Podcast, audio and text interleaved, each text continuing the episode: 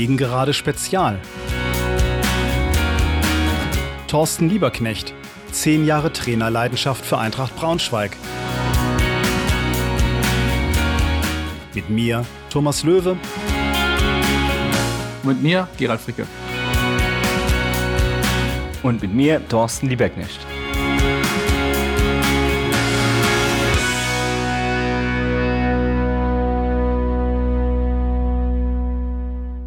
Hallo und herzlich willkommen zur vierten Episode. Freue mich sehr, dass ihr wieder dabei seid. Diese Episode fällt etwas kürzer aus. Neben dem knapp verpassten Aufstieg geht es vor allem um das neue Co-Trainerteam. Thorsten erzählt uns vom größten Kompliment von Jürgen Klopp und was ihm neben dem sportlichen Erfolg eigentlich das Wichtigste war, was er mit Eintracht erreichen wollte. Viel Spaß beim Hören!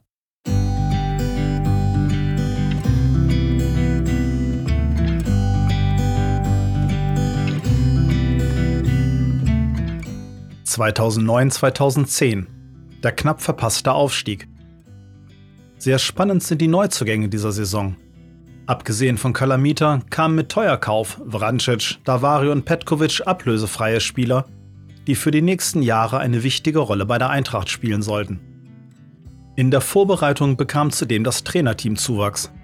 Jürgen Riesche sollte sich um die Offensivkräfte, Alexander Kunze um die Torhüter kümmern. Sicher eine sinnvolle Erweiterung, da der Chefcoach nebenbei seine Fußballlehrerausbildung absolvierte. Eintracht startete schwungvoll in die Saison und war am vierten Spieltag Tabellenführer. Verlor nach drei Niederlagen in Folge zunächst ein wenig den Anschluss, kämpfte sich aber bis zum Ende der Hinrunde auf den fünften Platz. Mit drei Punkten Rückstand auf einen direkten Aufstiegsplatz war man gut dabei.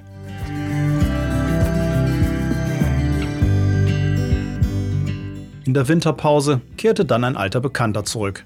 Domi Kumbela, der Station beim SC Paderborn gemacht hatte. Sportlich ging es allerdings unstetig weiter. Und vor dem 30. Spieltag fand man sich scheinbar aussichtslos acht Punkte hinter Rang 3 auf dem siebten Platz wieder. Aber nach einer rasanten Aufholjagd von sechs Siegen und einem Unentschieden sprang Eintracht auf Rang 3 und so durfte vom Aufstieg geträumt werden. Ein Traum, der brutal am nächsten Spieltag beim Tabellenführer Aue zerstört wurde. Beim Stand von 1 zu 1 verstolpert Moabit vor dem leeren Tor. Unuekbu schießt aus vier Metern vorbei und fünf Minuten vor Schluss erzielt stattdessen Aue den Siegtreffer. Ingolstadt zog an Eintracht vorbei.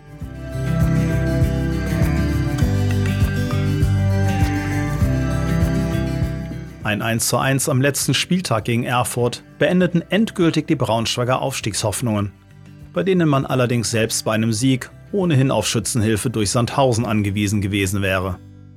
Unterm Strich, nach einem starken Endsport, ein undankbarer vierter Platz.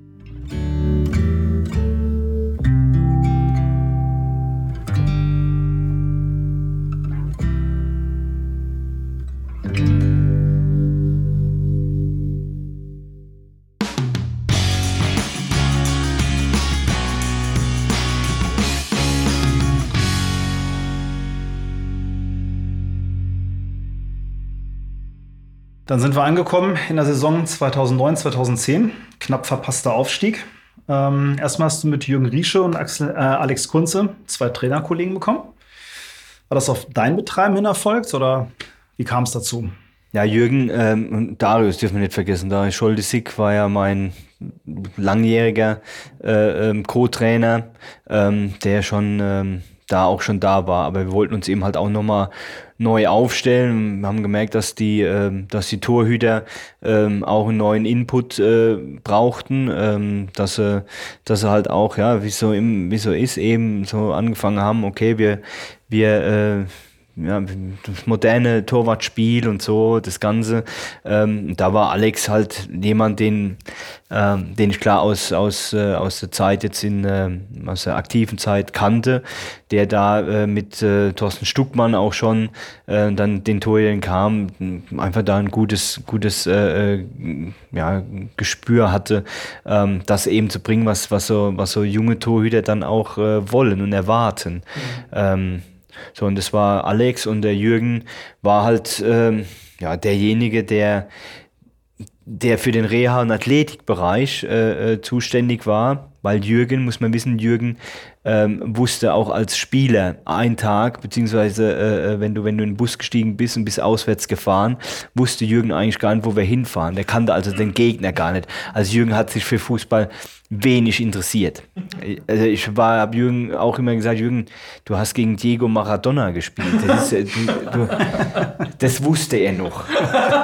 Aber ansonsten, aber ansonsten äh, hat Jürgen ähm, hat sich dann auch als Trainer reingearbeitet, war Reha- und Athletiktrainer, hat sich eben um die ähm, Rekonvaleszenten ähm, bemüht, beziehungsweise hat die Spieler wieder eingegliedert ähm, im, im Zusammenspiel mit dem, mit dem jeweiligen ähm, Rehabilitationszentrum und hat dann aber auch ähm, ähm, angefangen, eben sich äh, fortzubilden und wurde dann nebenbei Live-Kinetik-Trainer und es war ein total spannendes Feld, weil da viele eben halt auch angefangen haben, ähm, so in, in, in den größeren Clubs das, das mit anzubieten. Da geht es viel um, ähm, um Handlungsschnelligkeit, Wahrnehmungsschnelligkeit, solche Geschichten. Ähm, da ist er ein ausgebildeter Live-Kinetik-Trainer und hat sich dort eben peu à peu äh, Wissen halt auch angeeignet und, und sich fortgebildet und das war dann in diesem Zusammenspiel, Scholti, Kunze, ähm, Rische, die halt auch ein ganz, ganz großes, äh, ähm, ja, muss man schon sagen, ganz, ganz großes Herz äh, zur Eintracht äh, hatten, eine große Identifikation hatten, war das äh, ein, gut, ein gutes Trainerteam. Mhm. Mit Marc Arnold noch, eben halt auch als ehemaliger Spieler, der als, als Sportdirektor ähm, dort halt auch dann dazugestoßen ist, ne, in dem Jahr zuvor. Genau, im Jahr ja. zuvor kam Marc Arnold, genau. Ähm, ihr wart schon mal so nach vier Spieltagen Tabellenführer, ähm, war dann im weiteren Verlauf mehr so Mittelfeldplatz, 30. Spieltag, acht Punkte Abstand zu Rang 3. Dann kam die große Aufholjagd. Fünf Siege, ein Unentschieden. Ihr wart äh, auf dem dritten Platz. Dann ging es zum Tabellenführer Aue. Ja. Beim Stand vom 1 zu 1, Morabit, fast stolpert vom Tor. Große Chance, ja. Äh, Onoikbu schießt das vier Metern vorbei. In Bedrängnis, aber es waren halt nur vier Meter. Ähm, ja, so ein bisschen Drama Queen Eintracht wieder. Wie hast du das Spiel erlebt? Hast du dich sehr geärgert hinterher oder? Ja, das war ja, das sind, das sind ja diese ersten Momente, du kannst was, was Großes erreichen. So ähm, als Mannschaft, als Verein, als Trainer ja dann auch und als Trainerteam. Ähm, und, und das war ja da schon auch ein, ein sukzessiver Aufbau. Also das Jahr zuvor, ja, die nächsten Steps gemacht, dann ja, Smile äh, dazugeholt. Also auch wieder, wieder Jungs aus äh, um diesen bestehenden Kader, um diese Krupkes, Dogans, Kumbelas, eben Jungs zu finden, die, die anschieben, die aber nicht diesen, diesen Rang schon hatten, sie müssen direkt spielen, sondern diese Mannschaft hat eben so perfekt funktioniert. Ähm, und das war dieser sukzessive Aufbau und da schon eben, ja, wenn man es wenn man's gesund sieht, dass man eben, du hast diese eine Saison, die nächste Saison, dann bist du da, ist es eigentlich ein, ein sukzessiver, ruhiger Aufbau eines geplanten Aufstiegs, mhm. wo halt auch Glück und Pech manchmal zusammenliegen. Da in dem Fall ähm, auch an einem, an einem extrem heißen Tag, das weiß ich noch und ich weiß auch noch, weil da meine Frau mit, mit unserem äh, Erstgeborenen, mit Finn eben halt auch vor Ort war und ähm, die, äh, die Erzgebirgler äh, ähm, äh, Gastfreundschaft erstmal kennengelernt hatte, die aber zu diesem Zeitpunkt noch nicht ganz so, so, so nett war. Äh, ja, und das war dann war der, ein trauriger Moment, weil es, weil es möglich gewesen wäre, vor allen Dingen auch aus dem Spiel heraus, hast du schon gesagt.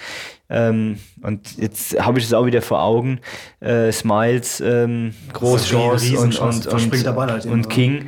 Und ich glaube auch, das Gegentor war auch eher so, so, so, so ein Zufallsprodukt von, den, von, von Aue. Es war kein, kein Tor, wo du sagst, okay, das war jetzt. Aber es war, es war ein Fingerzeig. Mhm.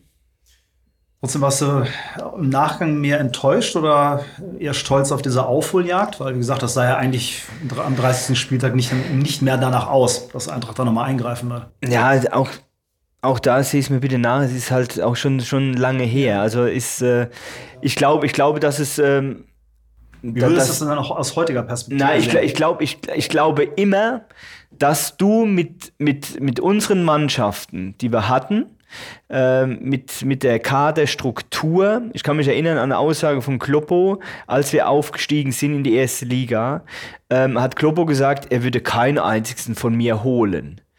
Ähm, okay. Und das ist, ja, weil, weil ich, ich, ich kenne die teilweise. Ich weiß gar nicht, wer, wer, wer der und der ist. Ähm, aber das war eins der größten Komplimente überhaupt, weil mit, mit, mit Leuten, die man kennt, mit, und, und, mit all diesen Geschichten, die die Eintracht ja auch umgeben hat, Namen zu holen, ja, und, und, und Bekannte, war man mal erfolgreich, aber mehr halt auch nicht erfolgreich. Und wir waren halt mit, mit, mit, mit den Jungs erfolgreich, die ein Team gebildet mhm. hatten. Ähm, ja, und, 67, das kann man ja schon sagen. Ne? Ja, und Kontinuität. Kontinuität ist bei der Eintracht gleichbedeutend mit Erfolg.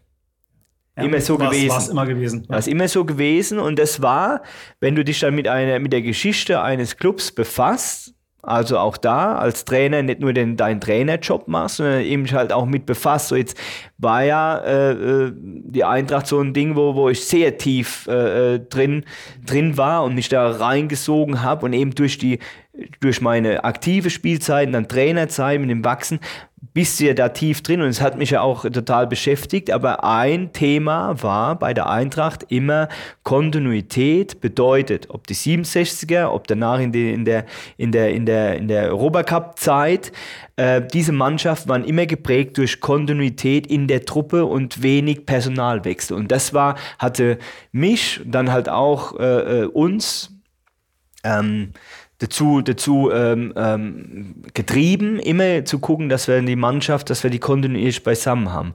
Und ähm, war das, und, war das auch so ein, so ein kleiner Glücksfall dann für dich, sozusagen nach dem Schock der fast Viertklassigkeit, dass ähm, alle da auch zusammen an einem Strang gezogen haben, gesagt haben, wir bauen jetzt was auf, also wir geben uns auch die Zeit, trotz zum ja. Beispiel jetzt aus ja, der Fansicht eher enttäuschendem 13. Platz? Ja, ja, total. Das war total wichtig, mhm. weil auch, äh, weil weil man ja auch seinen Worten dann in dem Moment nachgekommen ist und man sagt, okay, was steht im Vordergrund? Das ist die sportliche und finanzielle Konsolidierung.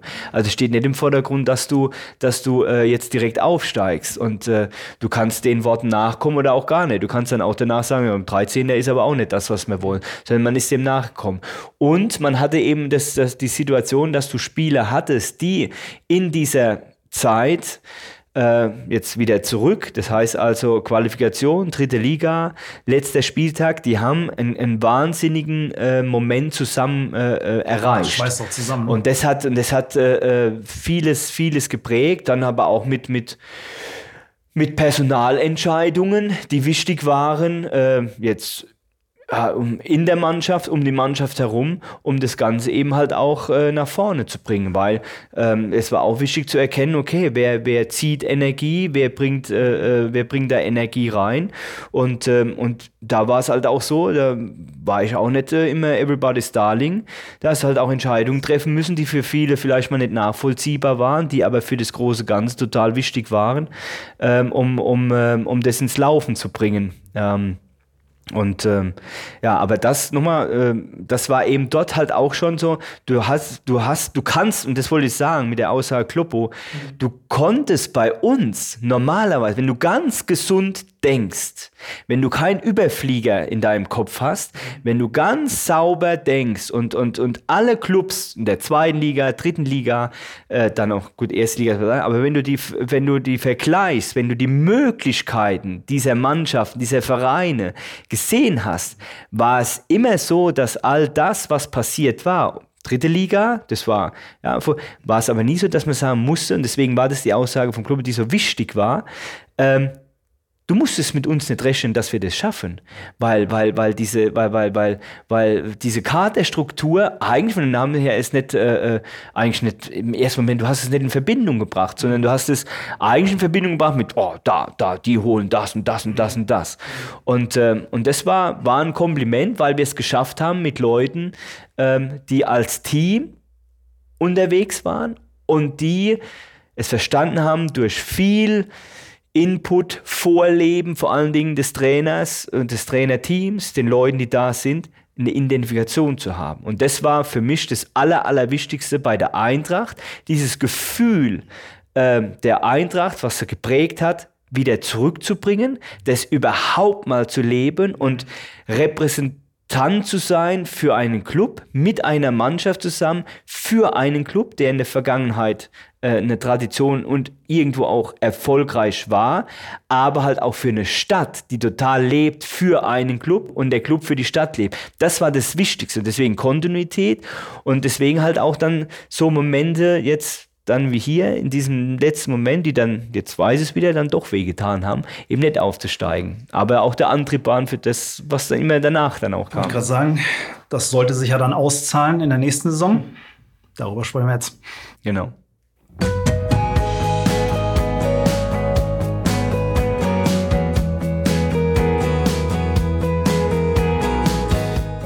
Soweit also die Saison 2009-2010. In der nächsten Episode sprechen wir über die sensationelle Rekordsaison 2010-2011 und was die Gründe für den sportlichen Höhenflug in dieser Zeit waren. Thorsten gewährt uns dabei einen ausführlichen Einblick in seine Kaderplanungen. Seid gespannt. Bis dahin. Tschüss, macht's gut.